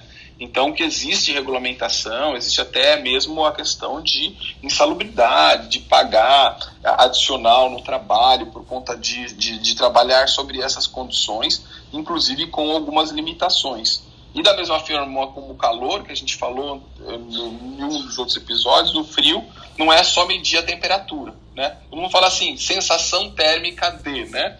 Isso é justamente porque existe uma relação em temperatura, velocidade de ar e umidade, seja tanto para quanto na sensibilidade de calor, quanto na sensibilidade de frio, tá? Então a gente tem que utilizar todos esses elementos para definir o que seria a temperatura efetiva, né? Então, é, velocidade do ar é importante. Você falar o seguinte: nossa, que vento bom, né? Quando você está na beira da praia, né? Então, por quê? Porque a velocidade do ar interfere na sensação térmica também, né? É, daí os outros elementos que a gente já falou do calor também, que é o tipo de roupa utilizada, né? Atividade física que você está, atividade que você está executando, se você está fazendo uma atividade sedentária ou está trabalhando na construção civil, né?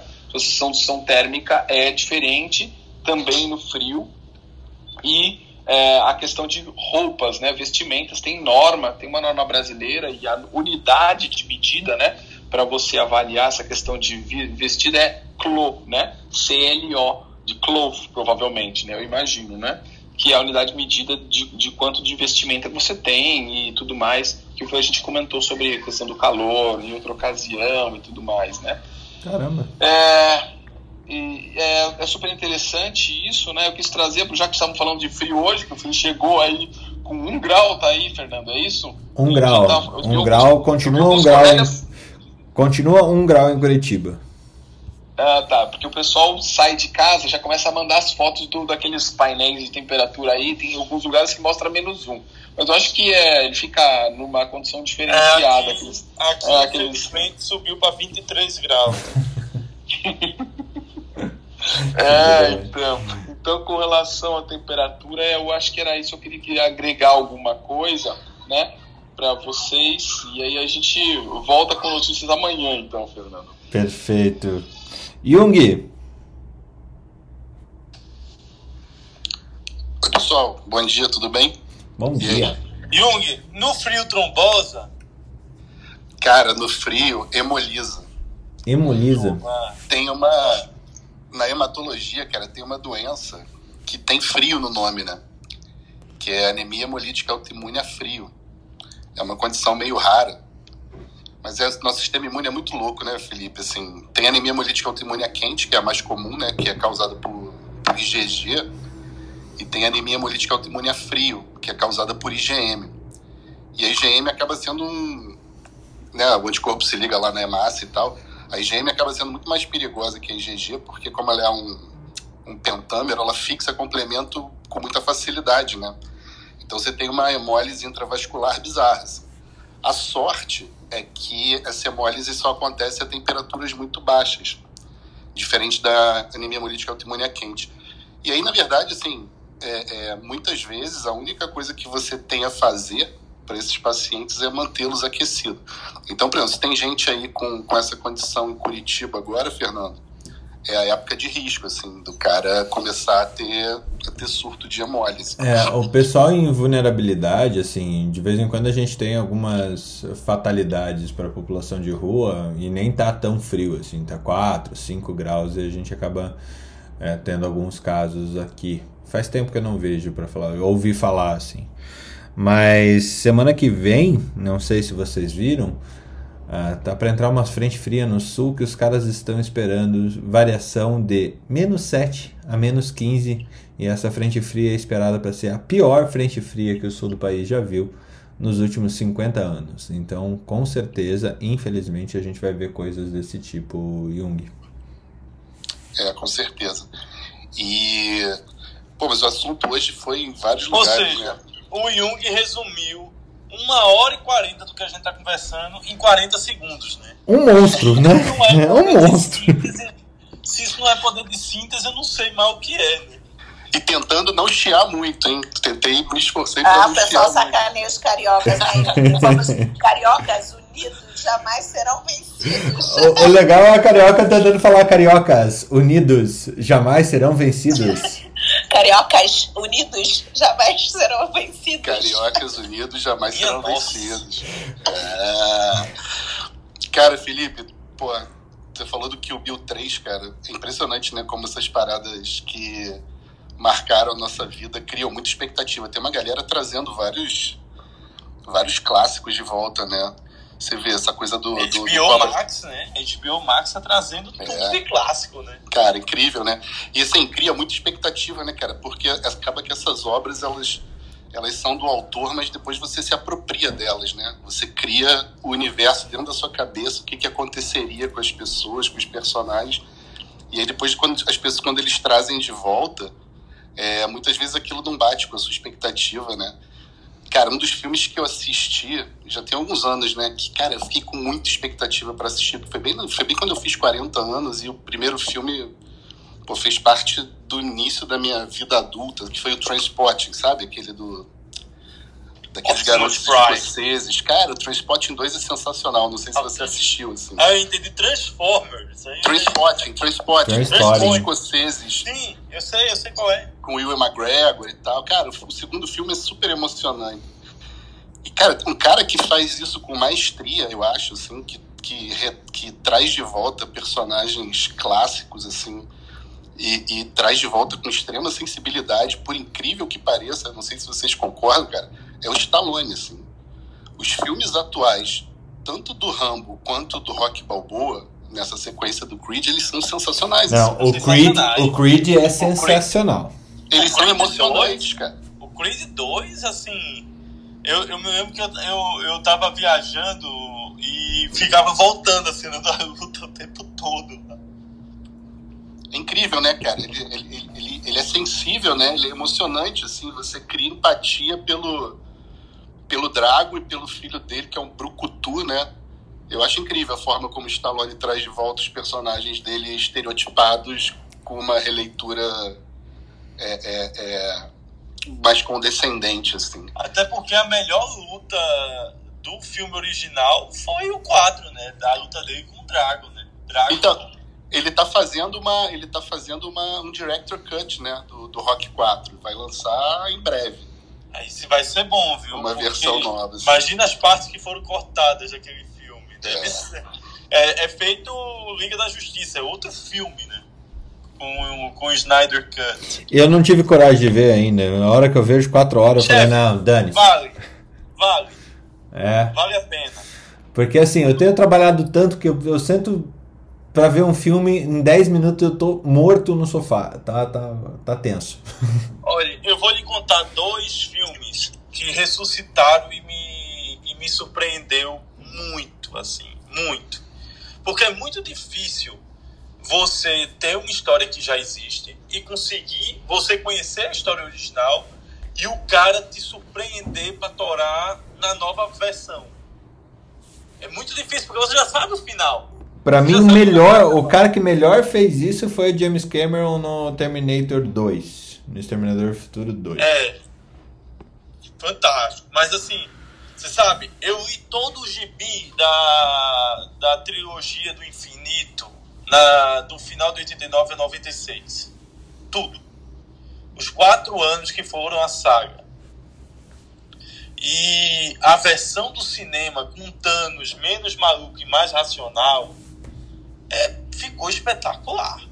Ficou espetacular. Uma outra versão que foi que, que também foi o Batman do Christian Bale, que resumiu a queda do morcego e o retorno, que foram três anos de saga de Fenomenal. em um filme. Fenomenal. E é espetacular. E, a, e, e, a, e o remake dele, de O Cavaleiro das Trevas com o Coringa, também foi espetacular. Também foi espetacular. Então, assim. E por fim, um mais cringe. Eu acompanhei Smallville, que era a história da origem do Superman lá na cidadezinha de Smallville, né? O Clark Kent quando era o Clark Kent. Todo mundo sabe o final. O final ele bota a roupinha, voa e salva todo mundo.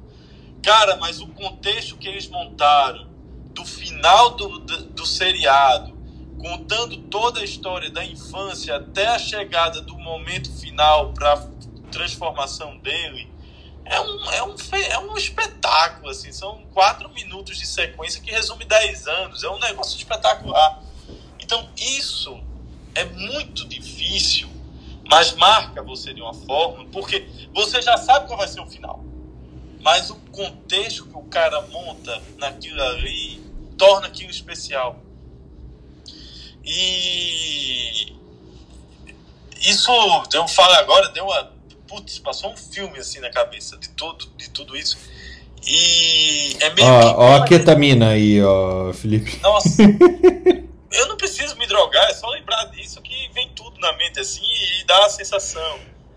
Cara, Cara, a, a, a trilogia do Batman, do Christopher Nolan, eu acho, sinceramente, cara, depois daquilo, o personagem Batman no cinema deveria, deveria ter sido tombado. Isso. Ninguém mais poderia, teria permissão de fazer Pra um poder. filme Aí a turma bota cara. o Robert Pattinson, né? Que queria ser um morceguinho no outro filme e não conseguiu, vai ser desse. Fala sério, né? O Robert Pattinson, que é, é a cara.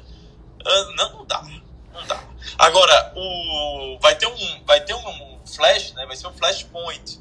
Que é uma saga fantástica, o Flashpoint. E eles vão trazer o Tim Burton de volta. Como Batman. O Tim Burton não, oh, o Michael Keaton, que foi o Batman do Tim Burton vai, vai trazer o Michael Keaton de volta. Pra quem não sabe, o Flashpoint, o Flash muda a história e o Batman é o pai do Bruce Wayne. Quem morreu no dia da, do tiro lá foi o Bruce. Meu Deus do céu! Aí a, o Bruce morre, a mãe é, bota a mão na boca com o sangue do Bruce, né? E começa a rir e vira o Coringa. E o pai vira o Batman, só que o Batman é extremamente violento, um Batman alcoólatra, violento que usa armas. E a vida dele é caçar a mulher para tentar curar ela, para ela voltar a ser normal. Cara, é uma das sagas mais fantásticas do Flashpoint. Que vai ser o filme do, do Ezra Miller, né? Felipe, É eu, eu continuo com a mesma dúvida que eu comecei o programa. Como é que você tem tempo, cara? pra ser tão nerd! Pra ser tão nerd assim, putz, grila. Eu li quando era moleque, vocês ficavam ah, vendo Teletubby, eu ficava lendo gibi. Teletubby. E eu era criticado porque eu lia gibi. Hoje em dia os filmes estão aí explodindo, aí eu sei da história, 20 anos atrás virei guru. Ah, isso é a longo prazo. Tá. Cara, sei não, o, o- mas o Thanos ficou fenomenal, mas o Darkseid ficou muito mais. Muito bom. Luciana, abriu nosso programa ontem, fecha hoje, traz sua notícia e, e vamos fechar Oi, hoje. bom dia. Bom dia. Um- alguns episódios atrás, vocês estavam falando do usuário médico. E sábado eu fui no pronto-socorro e descobri que o Fleury foi hackeado. Uhum. Liguei pro meu filho, ele pegou e falou assim: no me, ele faz segurança da informação, né? Então a informação que ci- circulou no meio é assim: foi hackeado e eles já baixaram todos os dados que eles poderiam ter baixado. E o Fleury não confirma, mas diz que existe um, um resgate para eles descriptografarem o, o sistema. Eu e acho que mesmo, o, o Felipe sabe o valor, inclusive. é, é, Foi, eu Felipe, vi. oi? Não, é porque quando teve o ataque na terça-feira da, do, lá do grupo do Fleury, as ações des- desabaram. Quando os caras mostraram que seguraram o baque, as ações dispararam. É isso que me chamou a atenção. Vai lá, Lu. Mas eles não voltaram ainda, não. Eles estão sem o sistema eles ainda. não voltaram porque eles estão resgatando como foi que entraram no sistema. Então, o que, é que É, aconteceu? O não vazamento e a não necessidade de pedir resgate fez as ações dispararem. E a capacidade deles de poderem rastrear o foco original, que eles já acharam que foi do exterior, mas que tinha um, um computador no interior de Minas, então eles já estão conseguindo chegar na fonte, né? E é a primeira vez que alguém consegue fazer isso no Brasil. Ah, foi por isso não então vazaram os que. dados? Não conseguiram decriptar os dados que vazaram. E aí eles conseguiram resgatar de volta e conseguiram pegar o código-fonte original. Porque. É, É, no eu- eu- meio da segurança. É que eu tava com essa dúvida, Felipe, ainda bem que você trouxe também. No, no- é, eu fiquei olhando as ações do Fleury frente à notícia, tá, Lu? E pra mim me chamava a atenção porque ela não, não despencava. É, ela, ela baixou, mas despencar não aconteceu isso. E eu não tava conseguindo entender por quê. É, eu acho que essa. Para você ter ideia, a- nos últimos seis meses, o maior preço da ação do Fleury é de 28,70 e hoje está em 26,55. Então não foi uma queda wow, foi uma queda. Ele chegou. Não, mas é, é, ele estava 25,80 no dia do ataque, que eu fiquei acompanhando também. No dia do ataque, 25,80. Nos outros dois dias, quando viu que não houve vazamento, nem houve é, vazamento, que eu digo, de dados Tipo- decriptado, as ações dispararam 3%, foi para 26,80. Que coisa. Fala, Lu, desculpa interromper. Não, não. né, é, a única coisa que eu tenho para acrescentar é que, assim, no meio do pessoal da segurança da informação, eles dizem que os dados vazaram. Mas ah, até aí eu acho que é mais confiável a reação da Bolsa de Valores, que lida com inside information, do que o pessoal da segurança da informação. É, eu acho que no fim do dia, o que foi.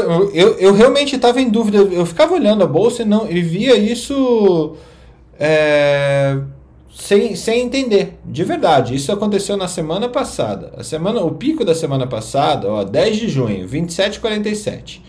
Tá? Daí ela baixou para 26,40, não baixou um real, não chegou a ser. É, sim, foi 5% de baixa e depois se manteve sem continuar caindo. Eu acho que aconteceu isso que o Felipe falou. Os dados vazaram, quer dizer, o arquivo digital vazou, que deve ser gigantesco em termos de, de volume de informação Mas não e tudo mais.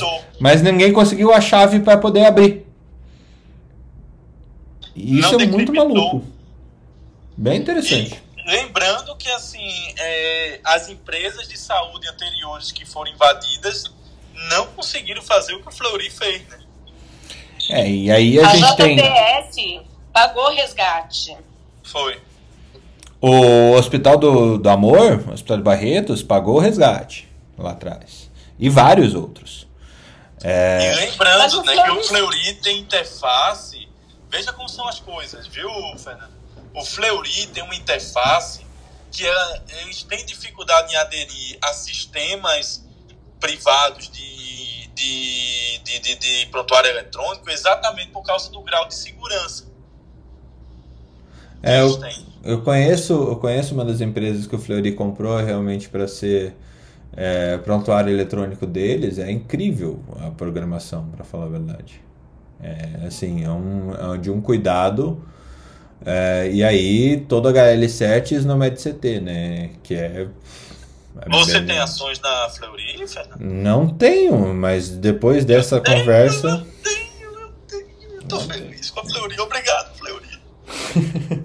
Bom, deixa eu fechar depois desse insight sobre a Fleury. Lu, obrigado por trazer esse tema. Gente, ele tá pingando faz dias, faz dias mesmo. É, só que nunca veio aqui a nossa, a nossa discussão. Mas é, é- o que é legal também, eu, eu gosto de ver as notícias do mundo pelo viés da bolsa de valores, né? Ela diz bastante coisa. E Felipe, obrigado por traduzir esse gráfico que eu não estava entendendo de jeito nenhum o que estava acontecendo. É, é que eu, eu- quando, hoje em dia eu não consigo ler gibi, chefe, eu fico vendo a Bolsa de Valores. Eu queria Tá poder certo. ler gibi, eu, mato saudades. assim, Eu gostava de ler gibi. Gente, então, ó, con- conclusão do dia de hoje. Frio causa doença, inclusive hemólise pelo frio. Obrigado, E Jung, é pelo, pelo resumo. Super rápido. E. Bom, amanhã tem mais.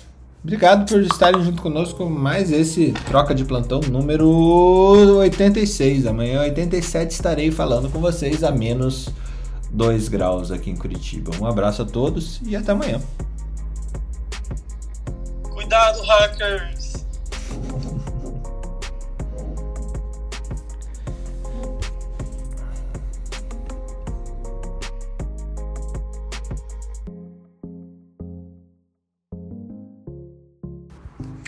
Academia Médica.